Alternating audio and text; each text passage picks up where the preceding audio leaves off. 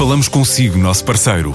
No mundo dos negócios, a transação de imóveis, equipamentos industriais, arte e navios é garantida pela experiência de profissionais, com solidez, rigor e isenção. Encontre-nos em avaliberica.pt. A Vale Ibérica, porque é de leilões que estamos a falar.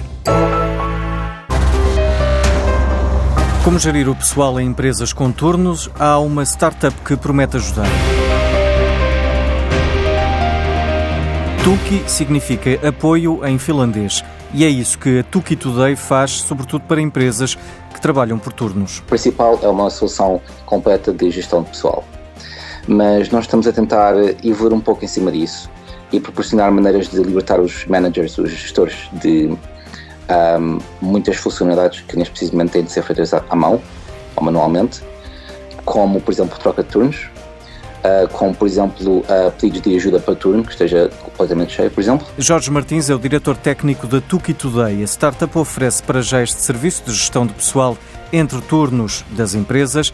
Para breve está o lançamento de outras funcionalidades para recrutamento de curta duração. A possibilidade de qualquer pessoa que, por exemplo, esteja à procura de trabalho possa meter as suas informações na aplicação e existir, se as empresas quiserem, claro, permitir que pessoas que sejam fora, fora da empresa possam um, candidatar-se ao, ao, turno se eles tiverem as, as qualificações.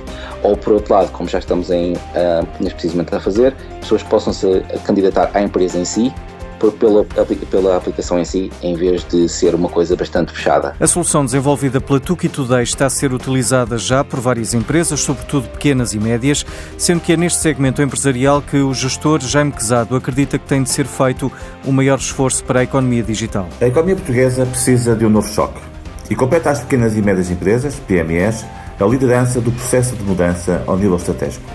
Impõe-se cada vez mais PMEs capazes de projetar no país uma dinâmica de procura permanente de criação de valor e de aposta na criatividade. De facto, num tempo de mudança, em que só sobrevive quem é capaz de antecipar as expectativas do mercado e de gerir em rede, numa lógica de competitividade aberta, as PMEs não podem demorar.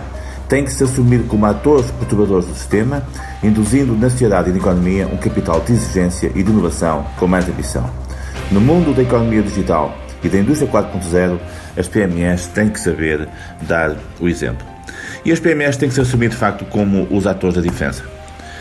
Elas têm que saber transportar para a nossa matriz social e dinâmica tudo o que tem a ver com os novos drivers do conhecimento e de os transformar em ativos transacionáveis indutores da criação de riqueza. Por isso, as PMEs têm que se assumir como os verdadeiros exemplos daquilo que é a teoria dos três T's: o talento, a tecnologia e a tolerância. No caso da tecnologia, as apostas que têm vindo a acontecer na economia digital têm nas PMEs um bom exemplo e um bom laboratório. No caso dos talentos, as PMEs têm que ser capazes de conseguir reter aqueles que, pela sua formação e pelo seu conhecimento, são capazes de projetar novas ideias e novas soluções para o mundo dos negócios.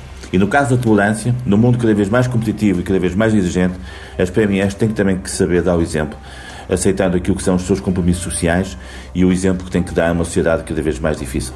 As PMEs estão na ordem do dia, as PMEs representam uma parte significativa da economia portuguesa e têm, nesse sentido, um grande desafio estratégico para o futuro. E a Web Summit vai contar já a partir deste ano com mais um evento. A Cimeira de Tecnologia vai passar a ter a MoneyConf, dedicado à tecnologia na área financeira.